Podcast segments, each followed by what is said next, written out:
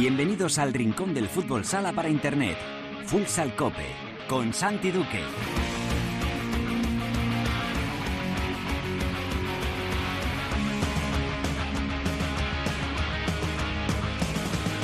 Hola, ¿qué tal? Bienvenidos a Futsal Cope, la casa del fútbol sala en cope.es.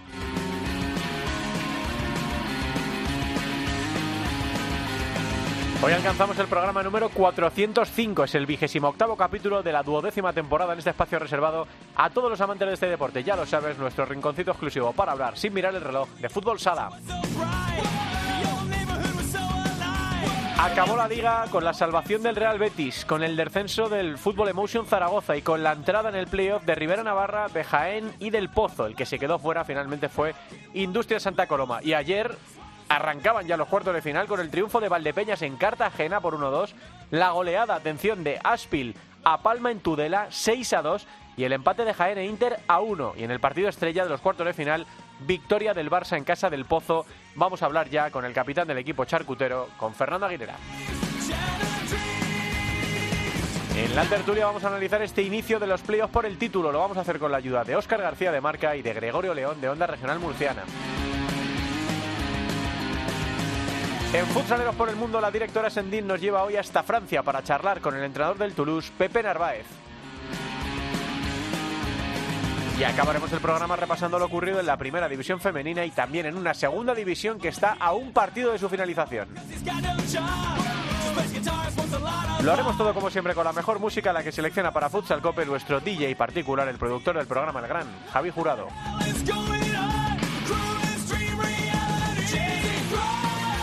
Todo preparado para empezar con David Bot Mediano en el control del sonido. Esto es Futsal Cope.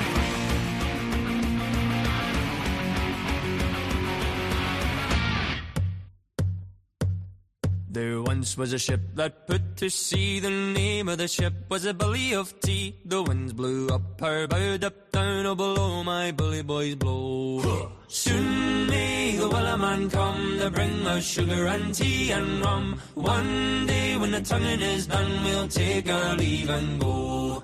She'd not been two weeks from shore when down on her a right whale bore. The captain called all hands and swore he'd take that whale in tow. Soon may the man come to bring us sugar and tea and rum. One day when the tonguing is done, we'll take our leave and go. Da, da, da, da, da, Bueno, a veces las tendencias musicales del momento las marcan las redes sociales. Hoy en Futsal Cope vamos a poner algunas de estas canciones que tanto suenan en, en, redes. Es raro que alguien, ya sea recorriendo TikTok o Instagram, no le haya saltado alguna parodia de este Vellerman de Nathan Evans. Bueno, terminó la liga, empezaron los playoffs sin solución de continuidad. Eh, al final lo repasábamos en los titulares. El Betis consiguió salvar la categoría ganando in extremis a Manzanares y el que se fue para el pozo fue Zaragoza, que lo había tenido en la jornada anterior frente a Jimby Cartagena, pero que no pudo. Esos dos disparos a los palos al final terminan condenando a Fútbol en Zaragoza. No solo esos disparos a los palos, sino el cómputo general de la, de la temporada. A la segunda división, donde se marcha con Burela y en esa pelea para tres puestos de cuatro equipos para el playoff, el que se quedó fuera finalmente fue Industria Santa Coloma.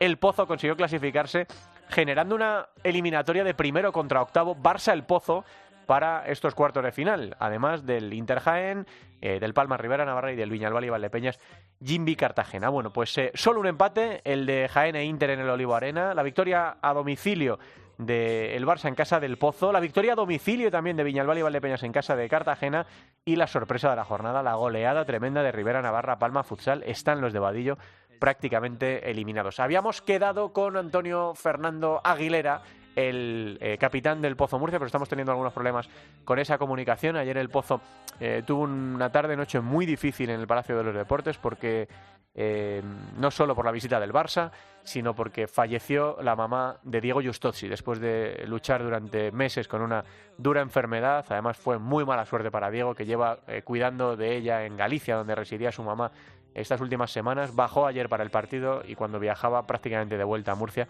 fallecía su madre en Galicia. Diego quiso estar en el partido en un día dificilísimo para él y ha sido reconocido y por supuesto nosotros eh, hacemos lo mismo por todo el mundo del, del fútbol sala. Bueno, mientras sale o no sale eh, Fernando Aguilera vamos a ir avanzando a la tertulia. David.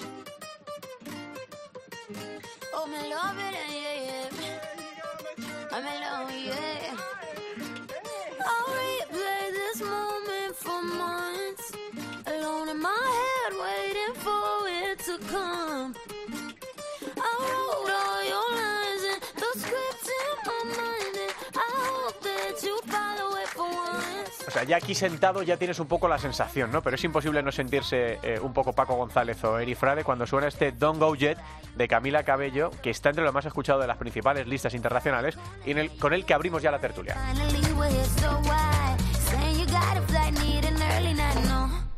Bueno, hemos citado para esta tertulia a Óscar García, padre fundador de Futsal Cope. Hola, Osquitar, ¿qué tal? Muy buenas. Hola, muy buenas. Y a Gregorio León, buen amigo también de hace un montón de temporadas de este programa, por todo lo que está pasando también en, en Murcia. Hola, Gregorio, muy buenas.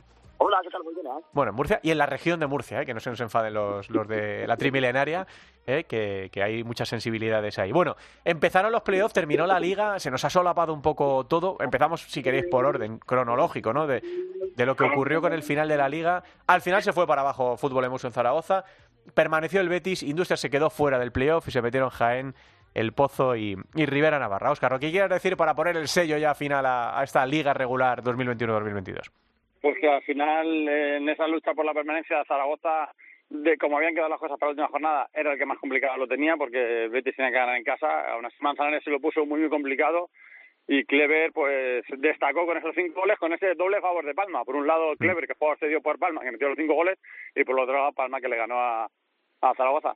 Y luego en la zona por el, por el playoff, pues toda la clave, todo el miedo, y estaba en ese partido de Santa Coloma, en el que el Pozo, pues, hizo los deberes a medias todos los deberes porque pasó, pero no pudo ganar el partido, que es lo que le había dado más tranquilidad, lo que le había situado en otra, en otra posición, y eso le ha llevado a un playoff, pues que, como has dicho antes, que, que sabe a final, y contra el Barça cualquier equipo yo creo que lo tiene muy complicado. Hmm. Gregorio, lo que quieras decir tú también para poner el sello a, a la liga y ahora nos metemos ya en harina con, con el playoff. Sí, estoy eh, completamente de acuerdo con, con Oscar. Me sorprendió la reacción de, del Betis para finalmente quedarse en la primera división y lo del Pozo es que fue una metedura de pata. Eh, fue eh, estuvo fuera incluso del playoff, pero es que a mí el 2-2 no me consuela porque efectivamente le ha tocado en suerte el peor equipo posible, el equipo que, ya digo, es, es favorito para todo.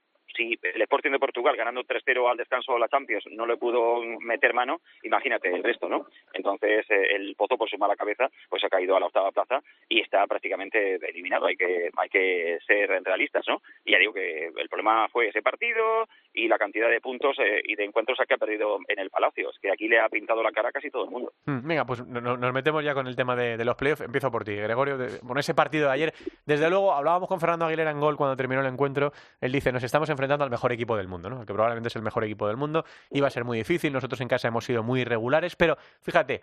Me daba la sensación incluso, Gregorio, que durante muchos tramos del partido, el 1-2 no se veía con malos ojos en, en Murcia de, ir con opciones al Palau. Ahora con este 1-3 no sé si le das algún chance a, a los de Justozzi. Sí, le doy, pero pero poquito chance, francamente, Santi, porque es que, de sí, el 1-2 eh, dejaba el pozo a un gol de empatar esta eliminatoria, al menos han de llevarla a la prórroga.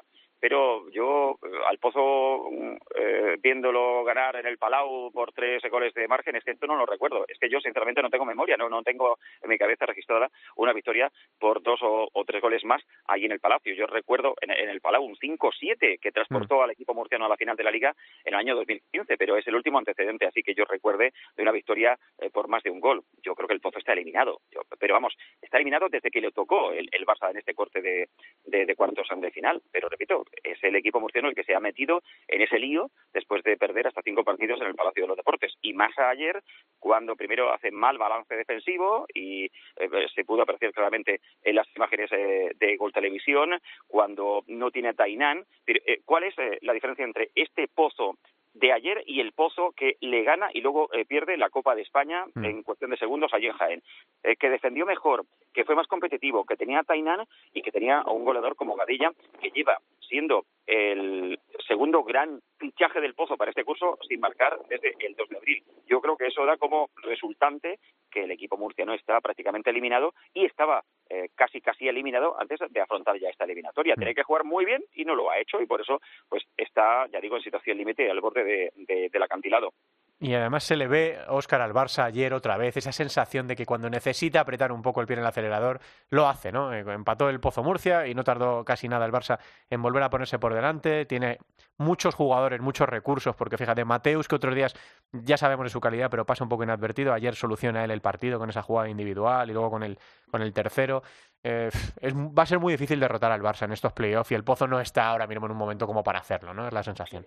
Sí, está consiguiendo Jesús Velasco una cosa que yo creo que consiguió en Movistar Inter, que un equipo que tenía una gran referencia como Ricardiño, si te pones a hacer balances de MVP, de repente había un, día- una- un torneo que era Ortiz, otro torneo era Rafa Rato, otro torneo era Gadella, otro torneo era Daniel, y, al final, si no era uno era el otro, te sacaba el partido. Y en el Barça le está pasando un poco eso, con el ejemplo que dices de Mateus. Eh, que en teoría es un secundario, digamos, viendo otros nombres, al final sé que te saca las castañas en el juego ayer con dos goles. Y si no es, y si no un día, otro día es Adolfo, y si no otro día Rivas que hace un partidazo, y si no otro día, evidentemente es Ferrao. Sí, pero Diego, fíjate, Oscar, que ayer Ferrao y Pito, bueno, sí, Ferrao hace un gol porque Ferrao se tropieza y hace un gol, y Pito le da la asistencia, pero pasan casi inadvertidos los Sí, dos. por, por- por eso, porque que está consiguiendo ese punto en el que no es necesario que las estrellas sean las que tiren del carro. Que yo creo que Movistar Inter hubo un momento que lo consiguió, que, que todos miramos a Ricardiño, pero al final te pones a hacer balance ese día y dices, ostras, es que este partido lo ha sacado Daniel, es que este partido lo ha sacado Gadella, es que este partido lo ha sacado eh, Jesús Herrero que ha hecho un partidazo. Y en el Barça le está pasando que al final, ¿qué hace? Vale, tapas a Ferrao, perfecto. Tapas a Ferrao, que ya es difícil de por sí, pero que te sale por otro lado, te hace billar de agua por las partes. Y yo creo que el Barça está en esa madurez, además ha rotado mucho el equipo en estas últimas semanas, ha dado mucha frescura, ha metido a los chavales para dar descanso. Y al Barça le vio en un momento bueno y el Pozo, pues eso, no está, por lo que sea, eh, se desconectó después de la Copa, principalmente por lo de Tainan, pero yo creo que tiene que haber algo más, porque no puede ser solo eso. Y, y no está, y es muy complicado que el Pozo le pueda meter mano y eso, ganar de dos o de más goles en el Palau lo veo muy, muy complicado. Bueno, de hecho es que ganar de dos no le vale, eh, no le vale, Por eso- el por tema de, la mejor clasificación. O sea, Gregorio, ibas a decir algo, estaba diciendo algo. No, el pozo es inabordable. Digo el pozo, ya quisiera yo. El Barça es inabordable. Yo, yo, yo no, yo no contemplo eh, ningún escenario diferente a que el Barça gane la Liga. Mm. Que es que repito, eh, coincido con, con Oscar.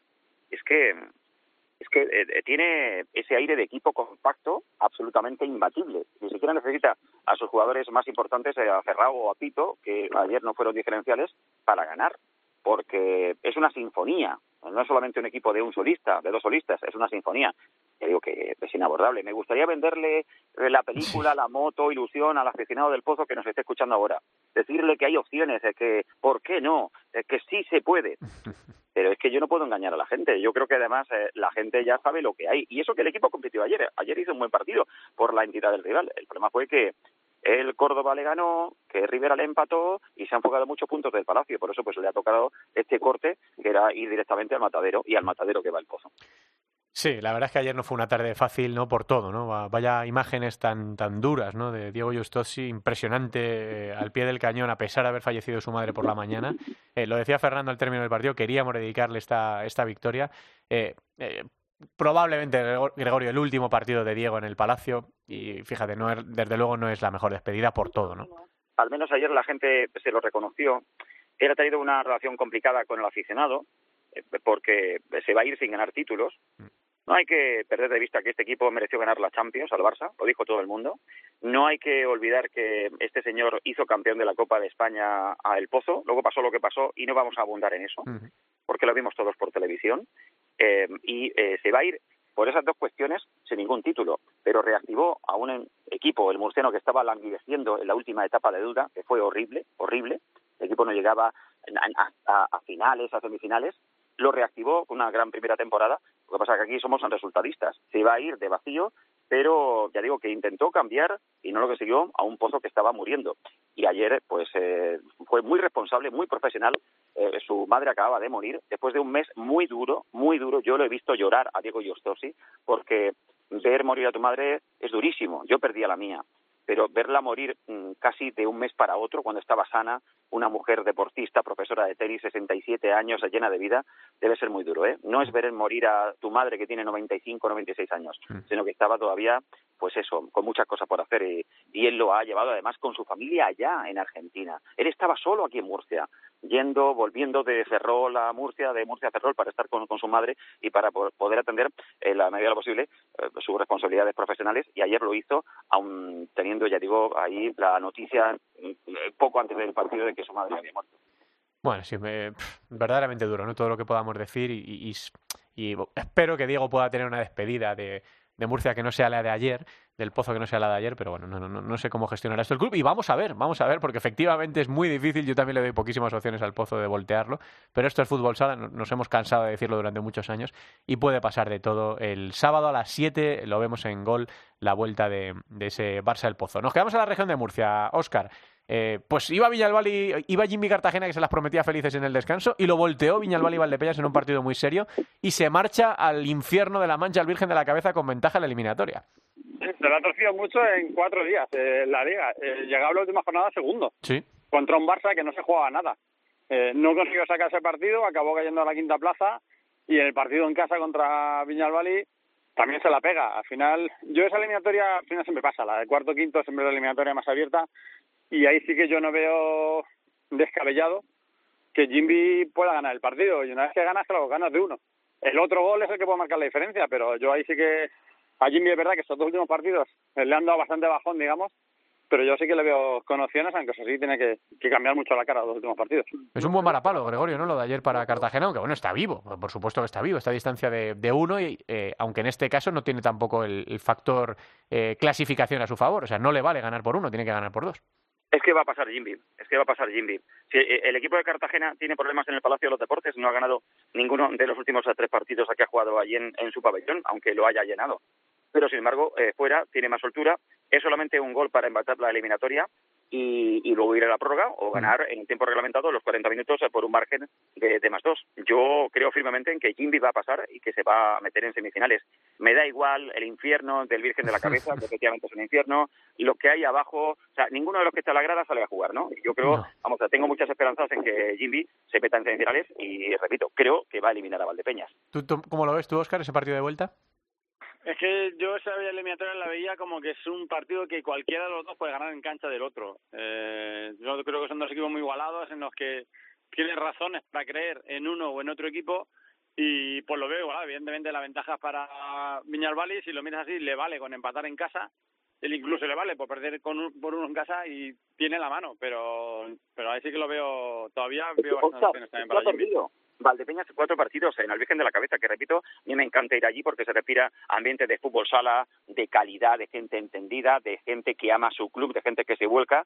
Han perdido cuatro partidos en liga regular y el Jimby lleva sin perder fuera de casa desde octubre. Repito, para mí, Jimby va a acceder a semifinales. Bueno, bueno, es una eliminatoria que queda muy abierta. También lo vamos a ver en gol. Esto es el domingo a las 8. La vuelta en el Virgen de la Cabeza entre Villalbal y Valdepeñas y Jimmy Cartagena. El sorpresón de esta ronda de los cuartos de final, a mi entender por lo menos, no por la victoria, sino por la goleada, porque creo que está al 95% eliminado Palma. Esa- ese repaso, Óscar, que le mete ayer Rivera Navarra en Tudela a los de Vadillo. Sí, es complicado porque además Palma es un equipo que se maneja bien en resultados cortos, que sabes que en una y vuelta no te puedes ir del partido de esta manera y Palma se va y se ha llevado pues un balapalo gordo. Eh, hay que ver ahora cómo plantean el partido porque, claro, eh, cuatro goles... eh, a ver, yo creo que si Palma gana de dos, por ejemplo, en un partido de liga regular, pues nadie le parecería ninguna campanada. Un 4-2 eh, de Palma contra Aspil, claro, ya estás a de dos goles nada más. Entonces hay que ver cómo se plantea el partido Palma, si se lo plantea para salir a lo loco del principio, si se plantea vamos a jugar normal y luego ya habrá tiempo de tirar la casa por la ventana, pero sí que es verdad que si Aspil lo sabe manejar, tiene mucho en su mano, pero claro, tienes que jugar en Palma y hay que ver cómo plantea ese partido Palma, hay que ver, porque es- es un partido especial, no, no, no siempre tienes que ganar de cuatro. Eh, ¿Cómo lo ves, Gregorio? Ese- esa goleada de Rivera Navarra, increíble la temporada de los de Pato. Eso es, es una Sí, cosa alucinante. Esto confirma que Pato es un grandísimo entrenador. A mí me habría gustado, voy a decir algo en público que he dicho en privado, Sí. que el Pozo hubiera considerado el fichaje de Pato. Ujú. Yo no digo que Javi Rodríguez sea mal entrenador, porque ha hecho un gran trabajo en Santa Coloma. Me habría gustado que al menos, desde Alama de Murcia, o quien mande en el club, Fran Serejón, que es el que, y junto aquí que pone, dan el nombre del próximo entrenador, que al menos hubieran considerado seriamente fichar a Pato. Pero En fin, eh, mm, gran trabajo de Pato, pasa que no está cerrada esta eliminatoria, aunque pueda parecerlo. Eh, Palma es verdad que es un equipo eh, que gana con márgenes muy apretados, pero claro, estamos en otro escenario y a lo mejor con portero jugador puede comprometer a Rivera Navarra. Sí, es verdad que no ha ganado ningún partido por cuatro este año. En... Ya, ya, pero esta es otra película, Santi. Esta Sí, es otra película, claro. porque saca portero jugador. Ayer yo estoy sí sacó portero jugador en la primera jugada, coloca a Darío con la camiseta Sí. Entonces, no sé qué soluciones tácticas se puede utilizar Vadillo, porque vamos a ver en estas eh, en este corte de cuartos o con este formato cosas que nunca habíamos visto. Así que yo no daría por muerto todavía a Palma, ni Mm. mucho menos. La verdad es que eh, puede ser un varapalo, Oscar, para el proyecto de, de Palma tremendo, ¿eh? Caer en. Pues sí. en Sí, cuartos. sobre todo es lo que decimos siempre. Muchas veces, eh, a lo mejor muchas veces se marca línea, como he dicho antes con Justosi, se marca línea en el ganar el título y no ganarlo. Y muchas veces yo siempre la pongo en, en competirlo y ver cómo y contra quién cae. Pero al final Palma cae contra Inter eh, o contra el Pozo, bueno, pues en teoría tienes que perder No pasa nada. No Claro, pasa nada. Caer contra Spil eh, no entra en los planes. Digamos, tú tienes que ser superior a Spil y esa ronda la tienes que pasar. Entonces ahí sí que sí que es un palo porque al final has caído también en cuartos de Copa, has caído en caerías en cuartos de Liga. eh, no se metió en las penas de la Copa del Rey, entonces se quedaría un poco la temporada un poco, eh, Mm. eh, pues eso, en cuanto a resultados no, no muy destacada, desde luego. Bueno, y luego está la eliminatoria más igualada, no es que lo digamos nosotros, es que fue la única que terminó con, con empate. Ese Jaén 1, Movistar Inter 1. Gregorio, eh, parecía que lo tenía Inter en su mano. Jaén yo creo que mereció también un poquito más, por lo que he podido, no, no, no lo pude ver en directo, pero por lo que he podido ver y leer. Eh, y se va todo abiertísimo para, para Torrejón de Ardoz. Sí, pero es en Torrejón. Y el Inter, hay también una cosa que tienen los equipos con esa historia eh, y con tantos títulos. Hay un aura que le rodea para sacar adelante estas situaciones comprometidas. Ojo, que, que no perdió, que empató y bueno, pues tendrá que, que ganar en, en Torrejón de, de Ardoz o empatar el partido. Yo creo que va a pasar Inter, a pesar del partidazo que hizo ayer Jaén, que mereció ganar, y además vimos a todos las imágenes eh, por la Liga Sports de TV, pero yo creo que, que va a pasar eh, va a pasar Inter y además eh, creo que también certificaría el buen trabajo de Tino Pérez, otro entrenador que a mí me encanta, otro entrenador que podía también el Pozo haber considerado como, como fichaje. Mira la campaña que hizo el año pasado y este año eh, acaba con su Inter segundo en la clasificación y yo creo que lo va a meter en semifinales. ¿Cómo lo ves, Oscar? Sí, ayer el partido fue para que lo ganase Jaén. Tuvo en la segunda parte, sobre todo, que es lo, lo que más vi, tuvo un dominio aplastante, tuvo un montón de oportunidades, tuvo, un Jesús, Herrero espectacular. Y al final el gol fue casi en la última jugada, falta 15 segundos en un rebote. O sea, eh, esas cosas nunca se saben. Pero sí que es verdad que yo creo que Jaén es un equipo que fuera de casa baja bastante. Eh, Inter y Inter tiene la confianza de esa segunda vuelta que le ha dado, que es la que no tenía hace tres meses. Si ahora mismo me planteas ese mismo partido justo antes de la Copa, te diría que Inter pues lo tenía muy complicado. Y ahora lo tiene todo lo contrario. Está en un momento de confianza muy bueno, eh, va con un resultado en el que le vale con no perder en casa y viendo la línea de Inter eh, sí que debería pasar. Es verdad que es muy complicado, que Jaén es un equipo que, que compite muy bien, pero entre que Jaén fuera yo creo que baja un poco y que Inter tiene esa confianza, sí que daría a los madrileños siguiente ronda. Bueno, pues es todo esto lo que ha ocurrido en la primera ronda de, de los playoffs, eh, en los cuartos de final, primer partido de los cuartos de final, ya saben, formato nuevo, que el año que viene vuelve a ser como era, este año es eh, a ida y a vuelta, tanto los cuartos de final como las semifinales, no hay penaltis, eh, sí puede haber prórroga, pero no hay penaltis, pasaría el equipo mejor clasificado en liga, y luego la final será tres partidos, bueno, pues nos han robado unos cuantos partidos, creo que son seis en el total, pero eh, vamos a recuperarlos la, la próxima temporada, esto no es un playoff, eh, playoff express como el de la pandemia, es una cosa mixta el que tenemos esta, esta temporada. Y bueno, vamos a ver los partidos de vuelta que nos esperan. El más desequilibrado, desde luego, parece ser Rivera Navarra Palma, pero como dice Gregorio, aquí puede pasar todavía de todo. Y vamos a ver si al Pozo le da, qué ocurre con el Jaén Inter y también qué pasa con ese otro partido muy igualado entre Viñalbal y, y Jimby. ¿Se, ¿Se queda algo por decir, chicos, eh, antes de poner final a la tertulia? Sí, porque queda otra eliminatoria que es la de Uma Sí. Benavente. Sí, que- sí, sí, con el 2 a 2. Que, que tenemos empatados con ese Uma campeón de Copa que llega por todo alto, pero con un Benavente que otra cosa no tiene, pero ilusión, tiene una ilusión tremenda, y que ya la vimos en Peñíscola, que a falta de 20 segundos encajó el gol que le dejaba fuera, y lo primero que enfocaron al banquillo fue el entrenador diciendo, tranquilos señores, tranquilos, vamos a hacer una jugada, vamos a tener una. Y la tuvieron. Y la tuvieron. Y, es- y ese equipo tiene mucha fe y, y la- toda la presión es para Uma. Eh, Uma no solo porque su objetivo es ascender, sino porque además es campeón de Copa del Rey, con lo cual es más favorito todavía. Tiene mucha presión, hay que ver cómo la gestiona contra ese Benavente de Charlie, de muchísima ilusión y, y que ya ganó en Peníscola, que ¿por qué no puede hacerlo en, en Antequera? Es muy bonito lo que va a pasar ahí. Sí, Santi, Gregorio. es que me encanta Camila Cabello, eh, me encanta la música que has usado para darnos el paso, que la vi en directo en San Denis, mientras que se daban de palos eh, afuera en, en el estadio. Yo estaba tranquilamente viendo allí el espectáculo de Camila Cabello Sí. y una cosa maravillosa, porque es que yo soy un poco madridista, no sé si lo había dicho bien, alguna vez en mi vida, bien, pero si no, lo acabo de revelar aquí públicamente. Chicos, que muchas gracias por estar en la tertulia. Un abrazo grande a los dos. Un abrazo. Gracias. Mira, ha salido ya esa comunicación que teníamos pendiente con el capitán del Pozo, de Mur- del Pozo Murcia, al que le agradecemos mucho la, la atención, porque además están hoy de, de día libre. Hola, capitán. Fernando Aguilera, ¿qué tal? Muy buenas tardes. Muy buenas. Bueno, charlábamos ayer, Fernando, cuando terminó el partido en, en gol. No sé si con el paso de las horas, no sé qué tal ha sido la noche de sueño, empiezas a verle más opciones al Pozo de poder darle la vuelta al que, como tú decías ayer en, en el micrófono de gol, Fernando, es a lo mejor ahora mismo el mejor equipo del mundo. Bueno, yo creo que, sigo pensando exactamente lo mismo, ¿no? Eh, sabemos que, está difícil, pero tal como está hoy día la eliminatoria y demás, eh, meterle un gol eh, con otro está ya de lleno eh, en la eliminatoria y bueno, eh, iremos a por ella, vamos a apurar nuestras opciones y, a muerte por ello. Hmm, Ayer decías cuando terminó el partido que eh, habíais cometido errores de bulto, que era lo que os habían condenado, porque en el cómputo general del partido el Pozo no parece muy inferior ayer Fernando al Barça, solo que el Barça tiene ese halo de equipo que, que parece que cuando lo necesita, que aprieta un poco el acelerador y que, y que machaca al contrario, ¿no? Pero no sé si, si te vas con esa misma sensación, que a lo mejor fue demasiado castigo. Bueno, sí, pero así llevo 10 años, ¿no? Desde que subió el primer equipo, eh, el Barça es súper efectivo, eh, por eso son, son lo que son y, y como dije ayer, seguramente sean los mejores, el mejor equipo del mundo y con eso tenemos que jugar. Eh, de nada te vale siempre tirarte la excusa de hemos tirado 50 veces y ellos 15 y, y te han ganado, ¿no?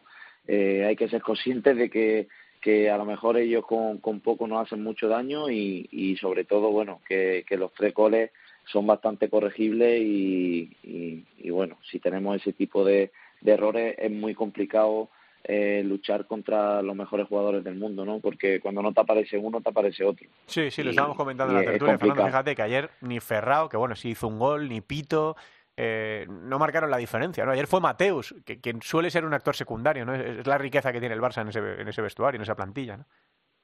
Sí, estoy de acuerdo, es así, ¿no? Eh, todos los focos van a Ferrao, a Pito, a Diego, a Lozano, ¿no?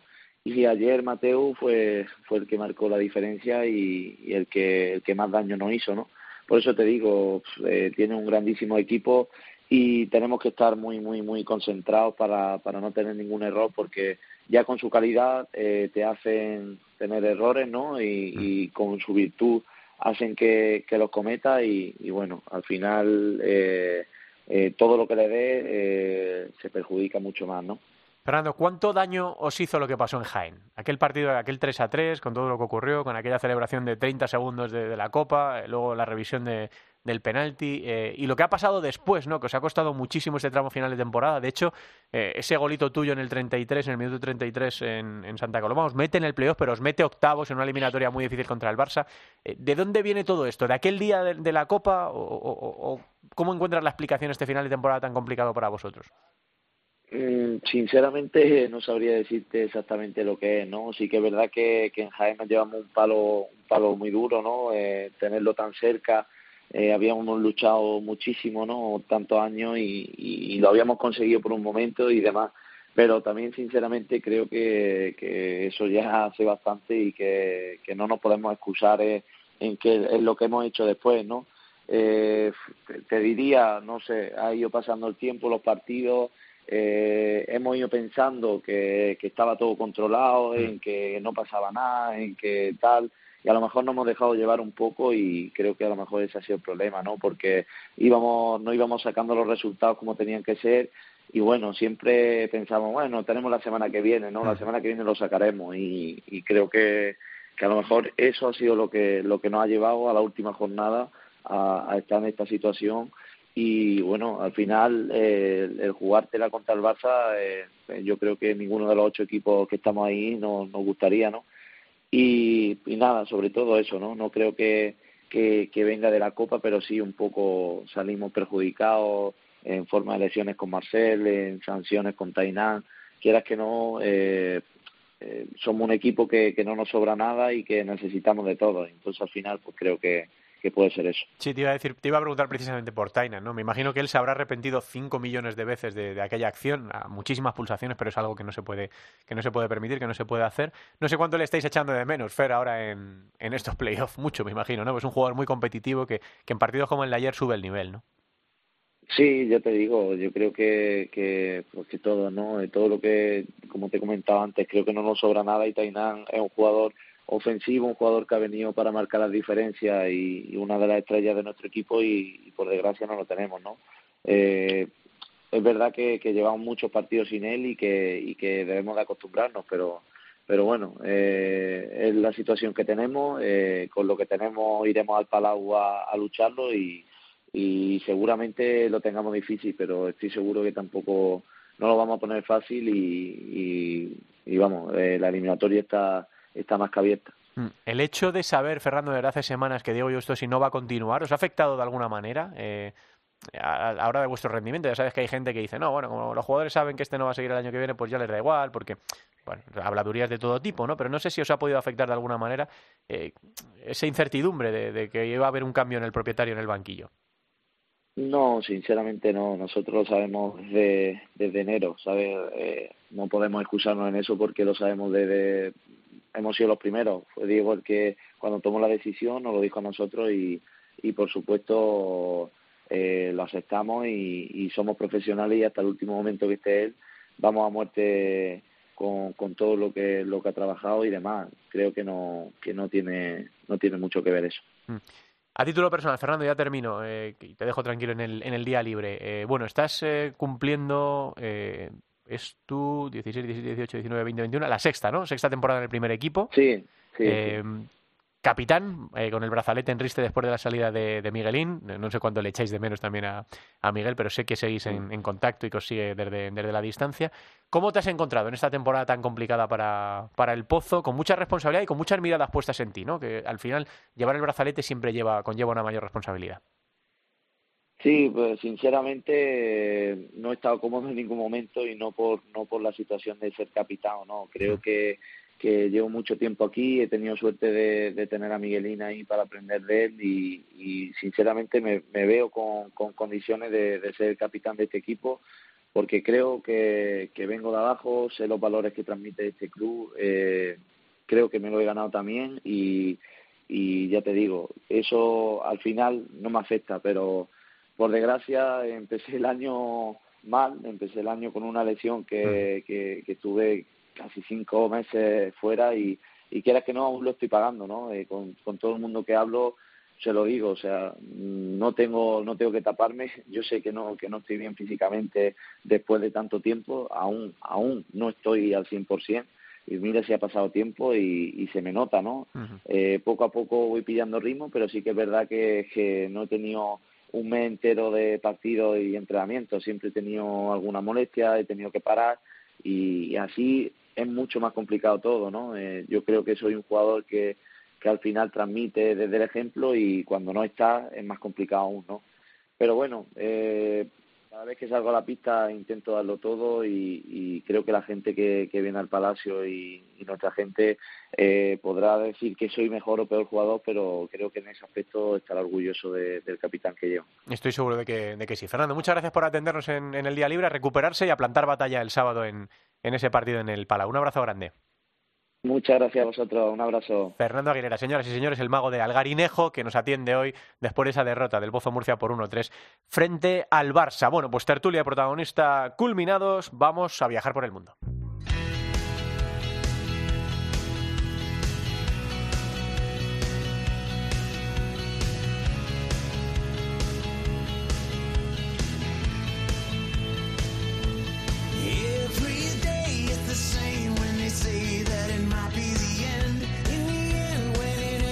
Saludamos ya a la directora Sendín. Hola Teresa, ¿qué tal? Muy buenas tardes. Uy, estaba por ahí Teresa, ¿verdad? A ver. Hola. Hola, ahora, ahora te escucho, directora Sendín. ¿Qué tal? ¿Cómo estás? Muy bien, aquí andamos. Eh, volviendo a coger el, el, avión y no por buenos motivos, eh, por así decirlo, sí. porque vamos a volver a, a Francia porque la actualidad manda y siguen llegando noticias que no nos gustan demasiado porque ya sabe, hablábamos la semana pasada de los problemas que había con la finalización de la Liga Francesa y esta semana vuelvo a ver eh, noticias que afectan a varios equipos, entre los que están equipos eh, de nuestros españolitos en, en Francia. Y entre esos equipos está el Toulouse, que está entrenado por Pepe Narváez, que creo que ya nos escucha. Pepe, ¿qué tal? Hola, muy buenas, Teresa. ¿Qué tal? Bueno, pues la semana pasada hablábamos de esos problemas de alineaciones indebidas por parte de Sporting, que eh, no sabían si al final eh, iban a ser campeones, si iban a tener que repetir eh, partidos y, y, demás. Y sobre la próxima temporada también han llegado noticias esta semana del rechazo de ACES y de Gajes de ascender a esa primera división. Y no sé cómo está el ambiente en el, en el fútbol sala francés estas semanas con tantas noticias y tanto revuelo.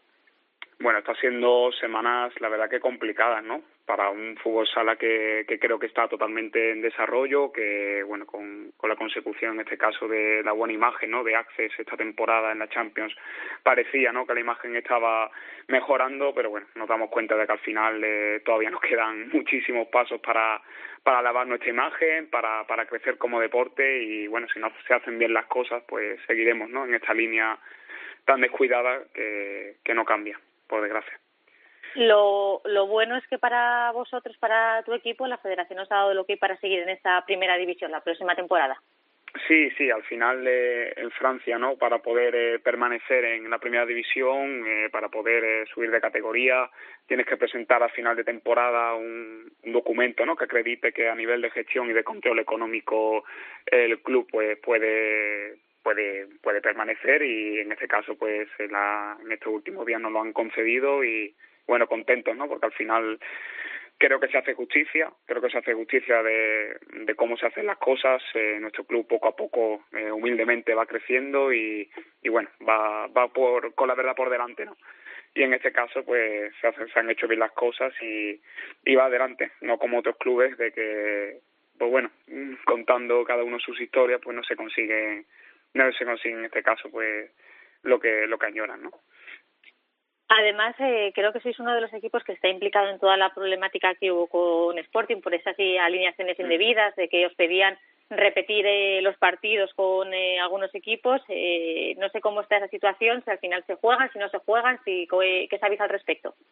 Bueno, los tres clubes implicados, ¿no? Tanto Nantes como a casa y, y, nosotros teníamos muy claro de que de que no podíamos eh, mantener, ¿no? A los jugadores entrenando un mes. Nosotros en este caso acabamos hace dos semanas, teníamos que estar entrenando un mes para poder jugar el partido que nos tocaría esta semana hipotéticamente, así que era toda una situación totalmente inviable, ¿no? El club ya había pagado los vuelos a, a todos los que éramos extranjeros, los jugadores evidentemente franceses habían acabado ya sus contratos y era una situación totalmente inviable, ¿no? Al final de el, la federación y el Comité Nacional Olímpico habían decidido de que los partidos se tenían que volver a, disputar por un error que no era que no era nuestro, que era totalmente de Sporting y era una situación pues totalmente ilógica. Así que los tres clubes no nos opusimos directamente y, y evidentemente no se van a disputar esos encuentros. ¿Y os lo van a dar por perdidos a vosotros? Eh, ¿Qué solución eh, va a haber? ¿Al final lo van a dejar como estaba?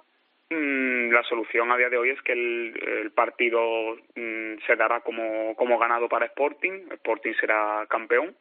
Y bueno, de momento nosotros, no sé que nos impongan una sanción o algo, no sé no se tendrá que, retirar puntos. Aún así, Nantes acaba de presentar un, eh, documento ¿no? a, al, al comité para que en este caso se invalide todo este procedimiento que la presentante del Tribunal Administrativo para que se invalide todo este procedimiento que ha, que ha incluido el Comité Nacional y estamos de nuevo a la espera de ver qué ocurre, porque si, si no si no estoy mal entendido, mañana es cuando sale esa resolución del Tribunal Administrativo.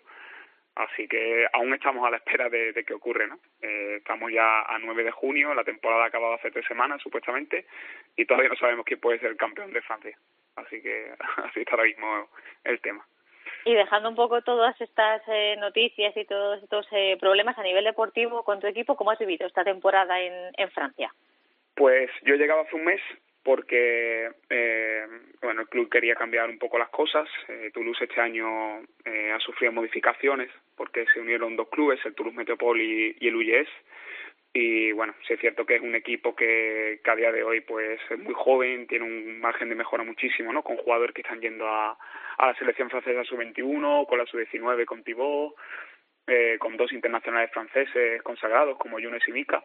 Y es un proyecto joven, a largo plazo y que bueno, que este año han conseguido salvar la categoría eh, de forma holgada, faltando más de un mes y que el año que viene quieren dar un pasito más y, bueno, con un par de extranjeros que estamos intentando cerrar, intentar dar el salto para, para meternos en los playoffs, ¿no? Que gracias a Dios, pues la Federación Francesa ha vuelto a considerar lo que ya había cuatro años atrás, que eran los playoffs de liga, y el año que viene volverán. Así que viviremos una competición mucho más atractiva e, e igualada.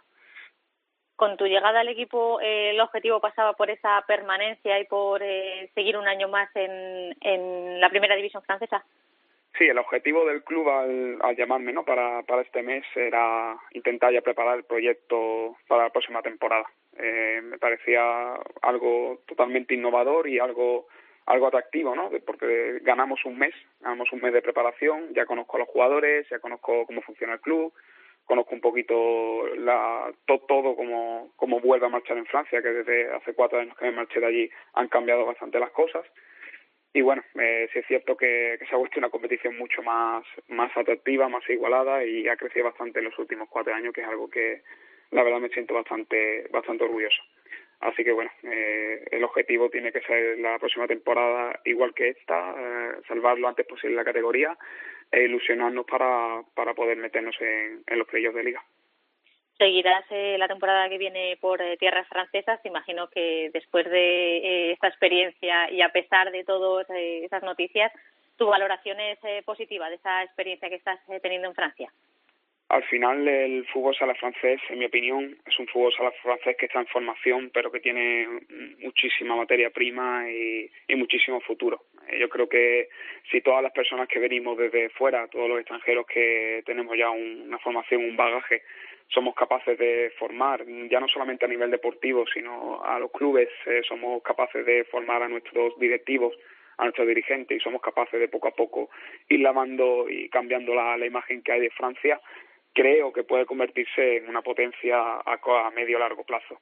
Entonces, eh, por supuesto, la, como te digo, la competición francesa va año a año mejorando, se va poco a poco profesionalizando y bueno, eh, creo que que es un fútbol sala que a todas las personas que que en este caso, pues en mi caso somos españoles, que no tenemos, o es muy difícil que tengamos oportunidades en esta, en la mejor liga del mundo, pues se nos da fuera de casa y, y tenemos que aprovecharla.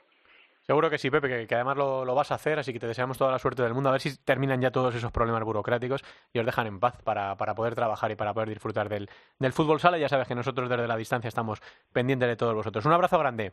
Muchas gracias, Santi. Un abrazo. Pepe Narváez, el entrenador del Toulouse, protagonista hoy en Futsaleros por el Mundo. Y ahora nos vamos de cosecha. A ver, tres buenas noticias, tres alegrías. Teresa. Pues sí, tenemos eh, triple felicitación esta semana. Primero para Juan Francisco Fuentes, que ha conquistado también eh, el título de campeones de la Ocean Cup con su Nagoya, de, terminando una, una temporada eh, brillante para, el equipo. Y en Hungría, con Juan Racarbo, sigue arrasando como entrenador de las Ladas en la Liga, en la Liga Húngara y también se han proclamado campeones de, de, la competición doméstica, así que un nuevo título para, el bueno de Juan Racalvo en su aventura húngara. Y por último, nos vamos a ir hasta Malta porque la Universidad de Malta ha conquistado la Copa con Javier Pérez en sus filas, así que también enhorabuena para, para él y otro título que nos llevamos en el, en el extranjero. Bueno, pues seguiremos hasta que terminen estos playoffs viajando por, por el mundo y por Europa para conocer cómo les está yendo a nuestros españoles. No siempre son títulos, pero también queremos apoyar, por ejemplo, en el caso de Pepe Narváez, a los entrenadores, a la gente que lo está pasando regular por distintas causas, como lo que está ocurriendo ahora mismo en Francia. Gracias, Teresa. Un beso, hasta luego. Venga, vamos con el femenino.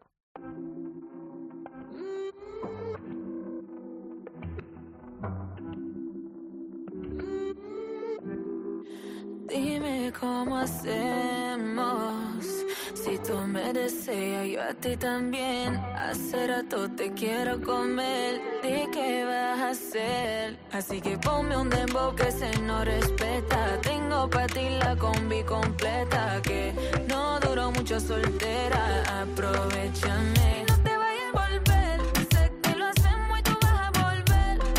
Uno de los temas más virales es este Envolver de Anita, cuya coreografía es un reto para algunas TikTokers y que tiene un baile que sabemos que a Alba da seguro, seguro no se le resistiría si tuviera tiempo para intentar hacer algún baile en TikTok, porque lo que le falta a Alba es crearse una cuenta en TikTok. Hola, directora Ada, ¿qué tal? Muy buenas. Hola, buenas. Pues la verdad es que no me da la vida, pero... No está entre tus prioridades ahora ¿eh? hacerte una coreografía, ¿no? No, la verdad que no. De todo lo que tengo, creo que no me veo tampoco ahí en el TikTok yo. Bueno, bueno, bueno. ¿Cómo marchan esos exámenes de la EBAU? ¿Están ahora todos los jóvenes españoles en edad de, de, bueno, pues de la EBAU, de la antigua selectividad, examinándose esta semana, ¿no, Alba? Vaya, vaya nervios, ¿no? Pues sí, pues mira, acaban de salir un grupo bastante abundante, miles de personas de aquí, en las que ya terminaron.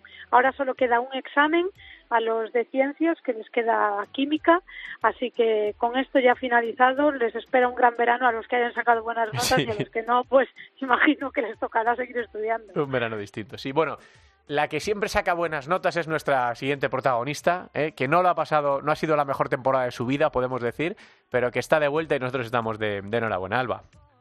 La verdad es que sí, yo creo que, que podría definirla con una palabra y es Gol, porque da igual cuánto tiempo esté sin jugar, el partido que sea, la competición que sea, que ella siempre va a marcar y la verdad es que para cualquier equipo es un lujazo tenerla porque una jugadora que da igual las circunstancias, el partido que sea, el rival que sea, que ella siempre va a marcar, pues la verdad es que eh, es un, no sé, seguro de vida tenerla en el equipo. Así que, ¿cómo no podríamos hoy entrevistar a Vanes Otelo, que ha vuelto a jugar después de 287 días, que se dice pronto, pero son una barbaridad? Así que ya la tenemos por ahí. Vanes Otelo, buenas tardes. Hola, buenas tardes. Bueno, la verdad es que yo creo que mejor que empezar con una pregunta, me gustaría que directamente nos digas eh, lo que sientes o cómo te sentiste en ese momento en el que saltas a la pista después de tantos días sin jugar, qué se te pasa por la cabeza en ese momento que estás ahí justo antes de, de comenzar a saltar a la pista. Bueno, pues la verdad es que ese día me, me levanté muy nerviosa, no paraba de, pues eso, de pensar en el partido y es verdad que cuando se va acercando el momento de, pues de ir al pabellón, de cambiarte, calentar, pues ahí pues los nervios puedo decir que, que van a más y, ya cuando acaba el calentamiento y hablo con Andrés y me dice que, que voy a entrar a la tercera rotación, pues a medida que va pasando el partido, van pasando los minutos, lo, las rotaciones y veo que ya que me va a tocar, pues la verdad es que estaba estaba muy muy nerviosa. Es verdad que durante la semana pues no paré de, de pensar en el partido, he visualizado el partido cada día, es como si jugase ese partido todos los días de la semana, pero bueno, al final llega el sábado, la hora de la verdad, y parece que, que va a ser el primer partido que juegues en tu vida, porque bueno, dices qué pasará, que cómo acabará, y bueno, pues la verdad es que fueron pues sentimientos encontrados y, y bueno, pues la verdad es que muy feliz por, por volver a hacer lo que más me gusta. ¿Y por qué decides volver ahora? ¿Por qué en ese momento? Porque la verdad te vimos calentar en la Copa, eh, llevabas ya tiempo preparándote. No sé si el rival que haya sido tu ese equipo te daba un poco más de confianza, no sé, pero ¿qué sientes para decir ahora es el momento de volver? Bueno, pues la verdad es que cuando pasa todo, cuando me lesiono, eh, que de hecho me lesiono contra el Corcón, pues echando así un poco cálculos, pues al final, bueno, esta lesión al ser tan larga, pues nunca sabes cuándo puedes volver ni en qué circunstancias, pero bueno, echando así un poco cálculos, si todo iba bien, pues bueno, era como un posible, una posible vuelta contra el Corcón, todo eso visto a, a largo plazo, pero bueno, a medida que van pasando los meses, cómo me voy encontrando y demás, pues, pues al final yo no sé si el destino o qué, pero como que veía que, que tenía que ser ahí, porque bueno, o sea, por muchas cosas, esa era un partido en casa, eh, no nos jugábamos nada, no había presión, eh, contra el Corcón, que bueno, era mi ese equipo y bueno, pues era especial, pero sobre todo creo que lo hice por cerrar un poco el círculo de, de cuando me lesioné, que fue contra el Corcón y, y poder volver a reaparecer contra, contra ese equipo. O sea, creo que un poco todo eso hizo que, que tuviese que ser ahí. Y cuando se dan esas circunstancias, yo creo que, que no hay que dejarlas pasar y que pasan por algo. Bueno, aunque como dices, es un partido en el que no se jugaba nada, fue un partidazo 5-4, yo eh, pude disfrutarlo en primera persona en el pabellón, pero bueno, ahora llega la última jornada de liga y os enfrentáis a Burela, que aunque no os juguéis nada ninguno de los dos equipos, creo que en esos duelos nunca hay partidos amistosos, siempre eh, hay muchas cosas ¿no? que, que hay que disputar en el juego. ¿Te ves preparada para afrontar lo que se viene en Burela? Sí, la verdad es que bueno, pues estoy entrenando con el equipo, completando sesiones y la verdad es que me veo pues para hacerlo. Es verdad que no estoy a, pues a mi nivel ni mucho menos, pero bueno, eh, miedo pues cada vez, los miedos cada vez son menos. Entonces, pues yo voy, voy a ir allí, no sé cómo se va a dar el partido, es verdad que si el partido pues es muy muy duro, muy exigente, pues bueno, yo también tendré que verme si, si estoy o no, porque yo ahora mismo estoy en un proceso también de, de volver a encontrarme al 100% y cualquier duda que haya, pues no quiero correr ningún riesgo. Entonces, pues no sé qué tipo de partido eh, será. Es verdad que, bueno, pues no nos jugamos nada, pero es un Burela Fusi y, al final pues siempre queremos ganar, sea un amistoso o sea un partido, pues como te digo, como este, que no, no hay nada en juego. Pero, pero yo creo que, bueno, será sobre, sobre la marcha, a ver qué, qué tipo de partido se plantea y, y si yo me veo y el partido está, pues, pues entraré, claro que sí. La verdad es que, bueno, la lesión que tuviste es bastante habitual, por desgracia, dentro de, del fútbol sala, sobre todo femenino. Es un proceso complicado, ya no solo físico, sino también psicológico. ¿Sientes que, no sé, que el haber estado acompañada por Leti, que por desgracia también ha tenido una lesión de larga duración, eso te ha ayudado a llevarlo mejor? Sí, yo creo que sí, sin duda. Es verdad que a pesar de eso, pues ha sido una lesión durísima, pero sobre todo en lo psicológico, porque bueno, pues lo físico al final pues vas avanzando y, y te entrenas para ello y bueno, al final acabas estando capacitada, pero lo mental pues nadie te entrena para esto, nadie te prepara, es un golpe que recibes sin, sin contarlo y tienes que, que tirar para adelante y son muchos meses. Pero bueno, es verdad que durante todo este tiempo el estar acompañada de Leti, que encima, pues bueno, no nos llevaba mucha diferencia, pues hizo que, todo se llevase mejor, nos entendíamos mucho y al final estaba acompañada, que eso sobre todo era lo que más necesitaba, porque bueno, al final en esta lesión estás, estás solo, apartado en el gimnasio, en rehabilitación y bueno, el hecho de que, bueno, pues, pues pudiese acompañar ella, pues hacía que, que lo pudiésemos llevar mejor y, y tuviésemos nuestros buenos ratos, que la verdad es que, que, que los hubo. Bueno, ya para, para terminar, la verdad es que no puedo acabar una entrevista a una urensana de otra urensana sin comentar, que además tú jugaste en los dos equipos, que bueno, aunque la temporada de Ourense en Viadia no fue lo esperado, ahora tenemos a Ciudad de ahí luchando por ascender a Primera División, Ourense calidad, Vane, Ourense calidad, ¿eh? Sin duda, o sea, ojalá, ojalá pueda eh, volver a ver dos equipos de, de Ourense en la máxima categoría y, y bueno, y poner el listón altísimo, que bueno, que si hay dos de Ourense, pues quiere decir que habrá seis de Galicia y yo creo que bueno, eso es un, un lujazo para, para el deporte gallego. Vale, muchísimas gracias por atendernos y nada, dejar atrás ya esa, iba a decir esa pesadilla, ese, ese rollazo de, la lesión y a disfrutar otra vez de, del fútbol sala. Muchas gracias. Muchísimas gracias a vosotros. Hasta Van, luego. Van Sotelo, protagonista hoy de altura en este Futsal Cope. Tenemos que repasar lo que ocurrió en esta pasada jornada porque ya se decidieron algunas cosas. Salva. Sí, repasamos rápido los eh, enfrentamientos que hubo con los resultados porque ya hay muchas cosas claras, queda solo una jornada, así que muy poquito tiempo ya para los que quedan por hacer los deberes. Ourense perdió 2-3 frente a Sala Zaragoza, lo que hace que Sala Zaragoza tenga la mitad de la permanencia ganada, pero le queda todavía un partido, luego lo comentamos. Peñas Públicas perdió 2-3 frente a Rayo Majadahonda, Atlético Navalcarnero en ese partido que Vanesote lo marcó dos goles en su vuelta, ganó 5-4 al Corcón. Universidad Alicante empató 2-2 frente a Marín, Leganés perdía 2-7 frente a Burela, Roldán ganaba 6-2 Atlético Torcal, Pollo ganaba 4-2 a Juventud y Melilla ganó 5-1 frente a Móstoles. Esto nos deja la próxima jornada con dos cosas a decidir. A. Pucci, Burela y Roldán ya están en playoff. Roldán lo, lo lograba en la pasada jornada, ya están en esos puestos de playoff. Queda Torreblanca y Pollo por un puesto, por ese cuarto puesto. De momento Torreblanca aventaja en puntos y en clasificación apoyo, veremos a ver en qué queda. Y por último, Juventud y Atlético Torcal ya están descendidos.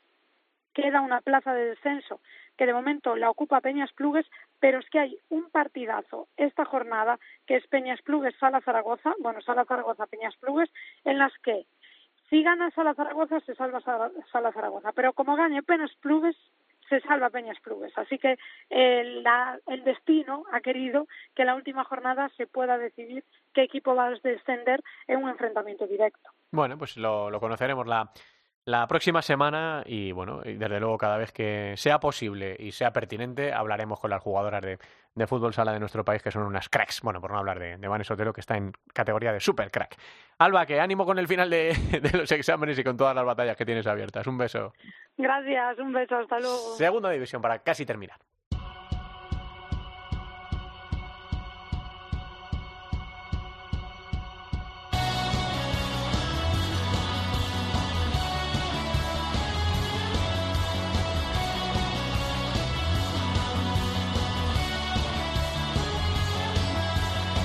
Un partido es lo que le resta a la segunda división para saber si el Atlético Benavente o el Bisóquero Mantequera acompañan, acompañan a Noya a la primera división. En el partido de ida de la final, Atlético Benavente 2, Bisóquero Mantequera 2. El partido igualadísimo que terminó empatando Dilling para Benavente en el minuto 36. Iba ganando un Mantequera, que es el gran favorito, después además, eh, sobre todo de haber ganado esa, esa Copa del Rey. Así que está por definir todavía este partido que se va a disputar el sábado a las 6 de la tarde y que van a poder ver en la Liga Sports TV, Viso Querú Mantequera, Atlético Benavente, para saber quién acompaña a Noya a la primera división.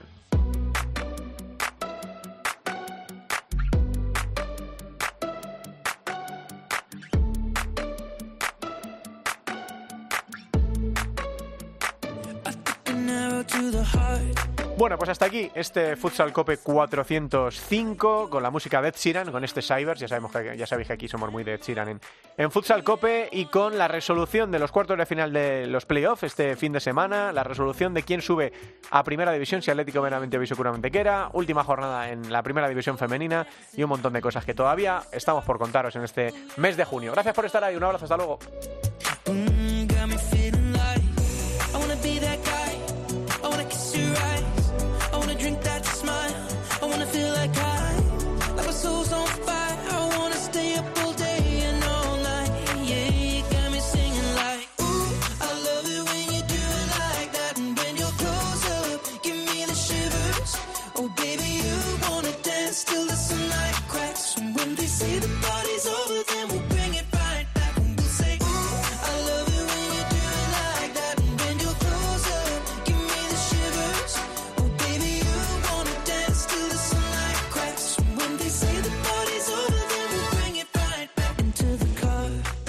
Santi Duque. Futsal. Cope. Estar informado.